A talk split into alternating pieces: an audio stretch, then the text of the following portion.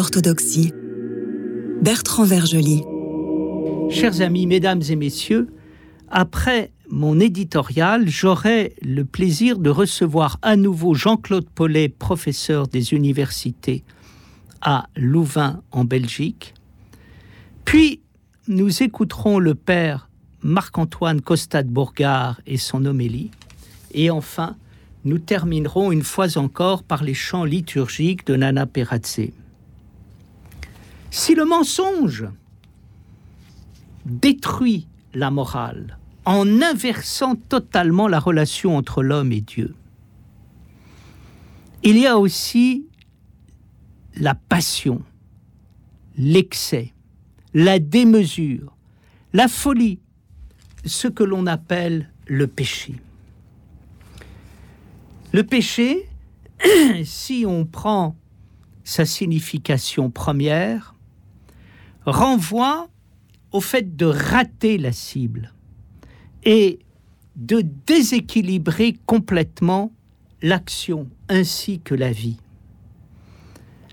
Le français parle bien quand il parle de péché par excès ou bien péché par défaut on a là bien le signe que le péché, ratant la cible, est un état de déséquilibre. Mais le péché va plus loin que le fait de rater la cible. Qu'est-ce qui fait qu'on rate la cible? Ce qui fait qu'on rate la cible, c'est que partant de quelque chose qui ne tient pas la route, qui n'est pas dans son assiette, au lieu de revenir à l'équilibre, on persévère et on veut à toute force faire passer le déséquilibre pour quelque chose d'équilibré. On rentre alors non seulement dans un mensonge, mais dans une folie. C'est folie que de partir sur la route avec une voiture dont euh, les euh, essieux n'ont pas été vissés et dont la barre de direction est flottante. Il en va de même avec l'existence et ce que l'on appelle le péché. Derrière le péché se trouve la passion et derrière la passion se trouve l'envoûtement et derrière l'envoûtement, la capture. Qui est-ce qui est dans le péché, dans la démesure, dans la folie Celui qui inconsciemment défie l'existence en se croyant tout permis et en pensant pouvoir ne pas respecter les règles d'équilibre fondamentales qui permettent à l'existence de se développer. Nous sommes la proie d'un envoûtement lorsque nous cédons à la séduction, à l'intimidation, au mimétisme, qui fait que ce n'est plus l'inspiration divine qui agit en nous, mais c'est la passion, passion de notre moi de défier l'existence.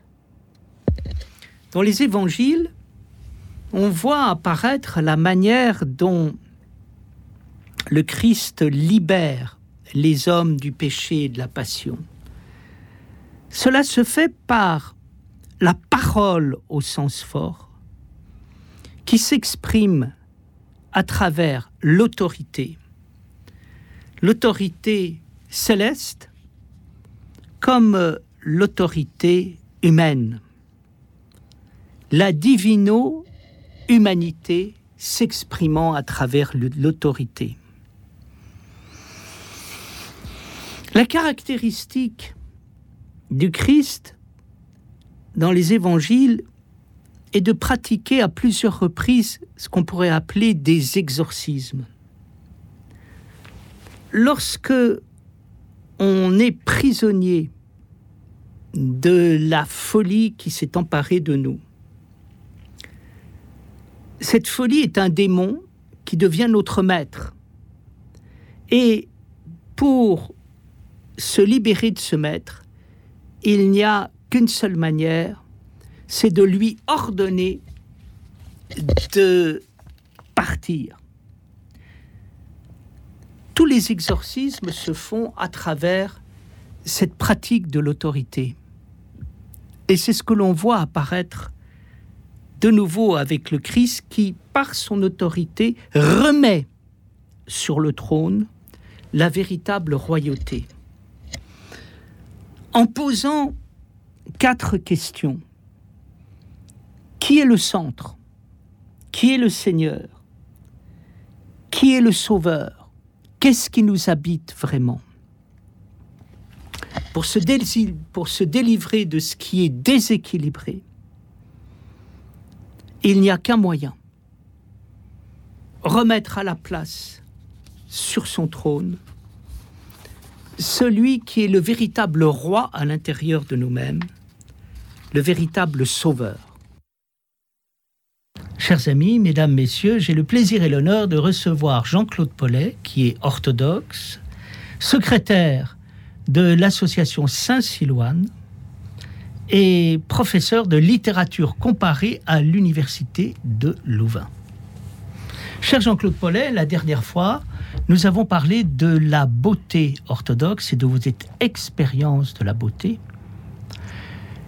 Aujourd'hui, j'aimerais que nous abordions votre rencontre avec le Père Sophronie que vous avez bien connu.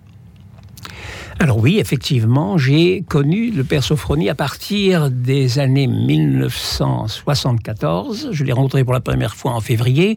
C'était sur la recommandation du métropolite Antoine de Souroge, qui était quelqu'un que j'avais rencontré l'une ou l'autre fois et qui finalement m'a dit plutôt que de me rencontrer moi, me dit-il, allez plutôt voir Père Sophronie. Je suis allé voir Père Sophronie et depuis que je l'ai rencontré, la première fois, la deuxième fois et la troisième fois, je me suis rendu compte que j'avais rencontré là une véritable réalité spirituelle, d'abord dans un premier temps, et puis très rapidement, une personne, dans le sens le plus fort du terme, c'est-à-dire un être libre, il a toujours insisté énormément sur la liberté, un être libre, capable de conduire librement ceux qui pouvaient entrer en dialogue avec lui vers l'Esprit Saint. Et très rapidement, je me suis rendu compte que, à travers le Père Sophronie, la présence de l'Esprit Saint se manifestait. Lors de notre premier entretien, je vous ai dit qu'effectivement, j'avais rencontré cette icône-là. Car en effet, Père Sophronie était une icône vivante. Et en réalité, le fait qu'il était une icône vivante et que je l'ai identifié comme telle signifiait qu'en réalité, la présence de l'esprit passait à travers lui. Et donc je l'ai connu et nous avons eu de très nombreux entretiens. Je suis peu à peu devenu un familier du monastère d'Angleterre, monastère dans lequel se trouvait également l'archimandrite Siméon, Siméon qui était d'origine suisse, n'est-ce pas, et qui est devenu un de mes principaux interlocuteurs en dehors du père Sophronie. Le père Siméon, qui a d'ailleurs été le fondateur et le premier président de l'association Saint-Siloine, dont nous aurons peut-être l'occasion de reparler. À vrai dire, le père Sophronie et le père Siméon, qui a été son traducteur, il attribue toutes ses œuvres du russe vers le français, le père Siméon et le père Sophronie, ont été non seulement de très grands secours pour ce qui me concerne et ce qui concerne des centaines, voire des milliers d'hommes, pour ce qui est de l'initiation à la théologie. Non pas la théologie scolastique, non pas la théologie doctrinale, non pas la théologie, disons, académique, mais la théologie comme expérience directe du mystère chrétien. Et en particulier du mystère de la divine humanité, comme aurait dit Olivier Clément, mais du mystère de ce qu'on pourrait appeler l'anthropologie chrétienne telle qu'elle est fondée à l'image et dans l'analogie de la Trinité. En vérité, Père Sophronie a souvent insisté sur le terme de personne, mais très rapidement, ou du moins assez régulièrement par la suite, euh, il a parlé d'hypostase, car en effet, il lui semblait que la personne humaine était une hypostase au même à l'égard de sa propre, de sa nature, au même titre que les trois hypostases de la Sainte Trinité sont différenciées à l'égard l'une de l'autre, mais toujours dans l'unité de leur propre nature. De la même manière, les hypostases humaines sont en communion, doivent le doivent réaliser cette communion, cette communion réalisant par l'Esprit Saint et par la puissance de la grâce l'unité de nature telle qu'elle a été non seulement voulue, mais prévue et réalisée pour tous par le Christ. L'anthropologie du Père Sophronie a été pour moi une révélation absolue. J'avais fait beaucoup d'études, j'avais lu beaucoup de choses dans le domaine des sciences psychologiques, j'avais lu beaucoup de choses dans le domaine de la métaphysique, dans le domaine de la philosophie en général, des sciences sociales et autres, mais jamais je n'avais trouvé cette conjonction particulière, cette conjonction remarquable entre les réalités philosophiques pensant la nature de l'être humain et la diversité de ces manifestations, de ces réalisations d'individu en individu, dirait-on, sous le rapport euh, humain, mais de personne en personne quand on envisage les choses du point de vue de l'analogie avec la Trinité. En fait, cette diversité était, et à mes yeux a été un des enseignements fondamentaux, était la caractéristique de l'enseignement de Père Sophronie. Le Saint-Esprit, c'est l'esprit de diversité, l'esprit de diversité dans l'unité, et un esprit de diversité qui, dans l'unité, donne à l'humanité la possibilité de se sentir une et de se savoir diverse. On a l'impression d'entendre Aristote quand vous dites, où il dit que l'être se dit en de multiples façons et qu'il euh, y a une relation entre d'une part l'être fondamental et puis d'autre part la spécificité de l'être qui se dit de multiples façons et, je pense que c'est quelque chose de très orthodoxe parce que ça permet de comprendre la liberté c'est-à-dire Dieu veut la, la diversité et il y a quelque chose qui fait penser à ce feu dont parle Héraclite quand il dit Dieu est comme un feu mêlé d'aromates. Absolument. Et je crois que là, c'est une des caractéristiques de l'enseignement de Persophonie qui font en sorte qu'il est véritablement un homme pour aujourd'hui et pour demain.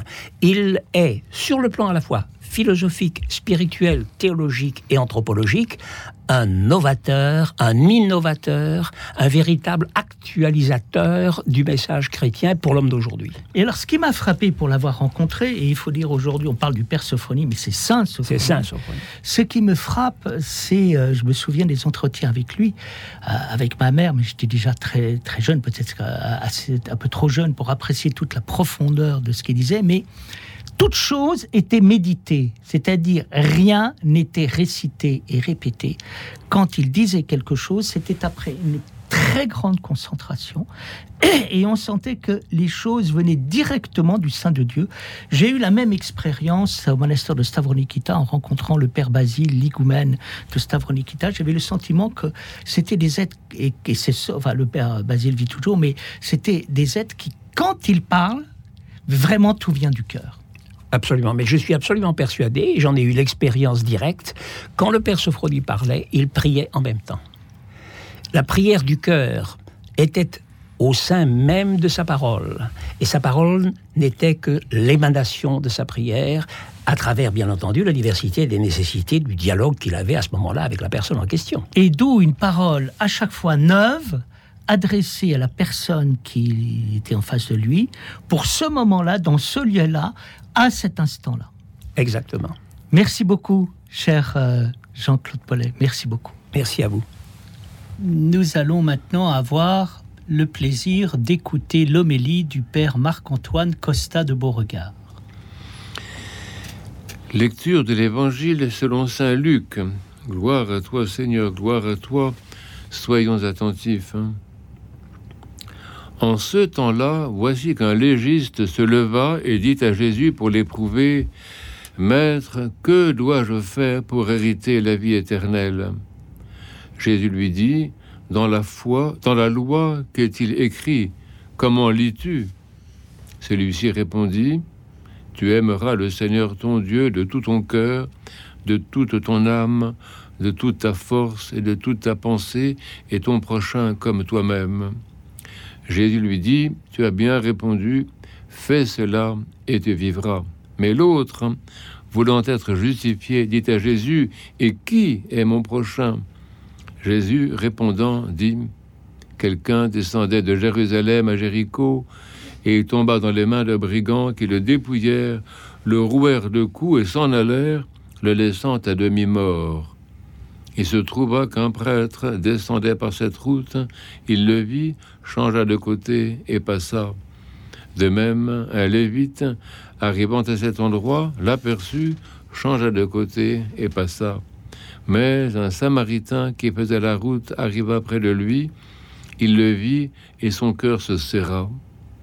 Il s'approcha, pensa ses plaies et versa de l'huile et du vin, puis il le prit sur sa propre monture et le conduisit dans une auberge où il prit soin de lui. Le lendemain, il prit deux deniers les donna à l'aubergiste et dit Prends soin de lui, et si tu dépenses quelque chose en plus, moi je te rembourserai à mon retour. Lequel de ces trois, à ton avis, demanda Jésus, s'est montré le prochain de la personne tombée aux mains des brigands? L'autre dit C'est celui qui lui a fait miséricorde. Alors Jésus lui dit Va, et toi aussi, tu feras de même. Gloire à toi, Seigneur, gloire à toi. L'évangile que nous venons d'entendre nous touche particulièrement parce qu'il se situe dans une des régions les plus douloureuses selon le contexte géopolitique actuel. Jérusalem, Jéricho, la route qui relie ces deux villes évoque pour notre sensibilité la violence et la souffrance d'une humanité victime de l'assaut des brigands et laissée mourante sur cette route. Mais nous savons lire et entendre ce passage pour y reconnaître la condition humaine générale, attaquée non seulement par ces agresseurs humains, mais par les pensées injustes, les fausses doctrines, le mensonge, la jalousie, la convoitise, le ressentiment et tant d'autres passions. Qui pensera notre humanité victime de la violence non seulement humaine, mais diabolique? Qui mettra l'huile de la miséricorde sur le péché des peuples et de ceux qui exercent le pouvoir? Qui lavera du vin de la sagesse charismatique la folie qui s'empare de l'esprit et de l'âme de ceux qui gouvernent Le Seigneur répond aux légistes, non en proposant une loi nouvelle, un nouveau décret, mais en conseillant un comportement. Fais miséricorde. Le verbe faire est employé trois fois dans ce texte. Que dois-je faire? demande le légiste. Faire miséricorde, répond ce même personnage au maître, et tu feras de même, est l'injonction du maître. Que ce soit sur le plan matériel ou sur celui de la 16, l'action est la réponse à la souffrance, à la déréliction et à la solitude de ceux qui souffrent. Nous voyons avec émerveillement avec quel amour se dévouent des personnes et des associations aux victimes des bombardements, et nous reconnaissons dans leur sacrifice d'eux-mêmes pour autrui la présence même du Sauveur amour, du Fils de Dieu, qui s'offre continuellement pour le salut du monde. Et l'oblation de soi, cette action que préconise le maître n'est pas seulement sur le terrain, au milieu des ruines qu'ont laissées les bombes, parmi les rues dévastées et les auberges, les lieux de secours où l'on conduit les blessés. L'oblation de soi pour les victimes de la violence physique et spirituelle commence dans la prière. Lorsque les saints entrent dans leur chambre, montent sur leurs colonnes, se retirent au désert, ou dans une grotte pour intercéder pour le monde. Il n'est pas dérisoire, en temps de conflits, de conflits et de crimes contre l'humanité, de monter sur la croix pour le salut du monde. En pleine guerre, Saint Silouane versait depuis sa grotte atonite des larmes de repentir et de compassion pour l'humanité meurtrie. Il faisait miséricorde le repentir pour le monde oint les blessures ouvertes. Il traque jusqu'au fond de notre propre cœur les semences du mal que nous apprennent les médias. Le repentir pour le monde consiste pour le samaritain intérieur de notre cœur à confesser qu'il n'est pas innocent de la souffrance des innocents et se repentir même divine humilité de celui qui gravit la croix pour le prochain déverse à son tour un fleuve de compassion sur les victimes et sur leurs bourreaux. Ainsi le Seigneur, le Samaritain par excellence, quoiqu'il fût juif, faisait miséricorde depuis la croix et consolait à la fois les souffrants et ceux qui ne savent même pas ce qu'ils font. Et pour terminer cette émission, je vous propose à nouveau des magnifiques chants de Nanat Peradze avec son chœur géorgien, issus de la liturgie de l'Eucharistie. Dans ton royaume, souviens-toi de nous, Seigneur, lorsque tu viendras dans ton royaume. Bienheureux les pauvres en esprit, par le royaume des cieux.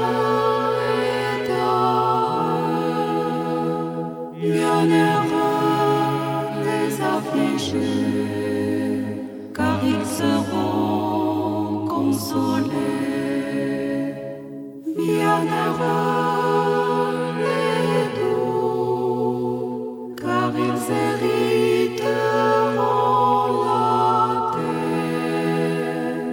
Bienheureux les affamés assoiffés de justice, car ils seront rassasiés.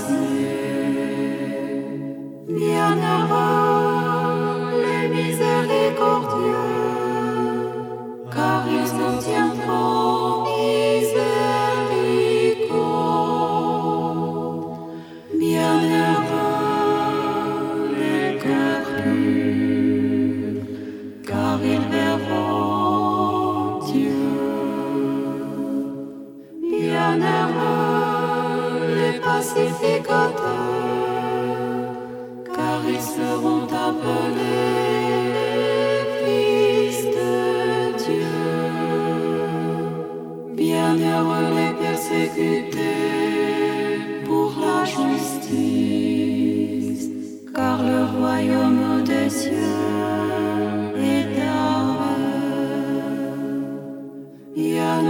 serez-vous lorsqu'on vous outragera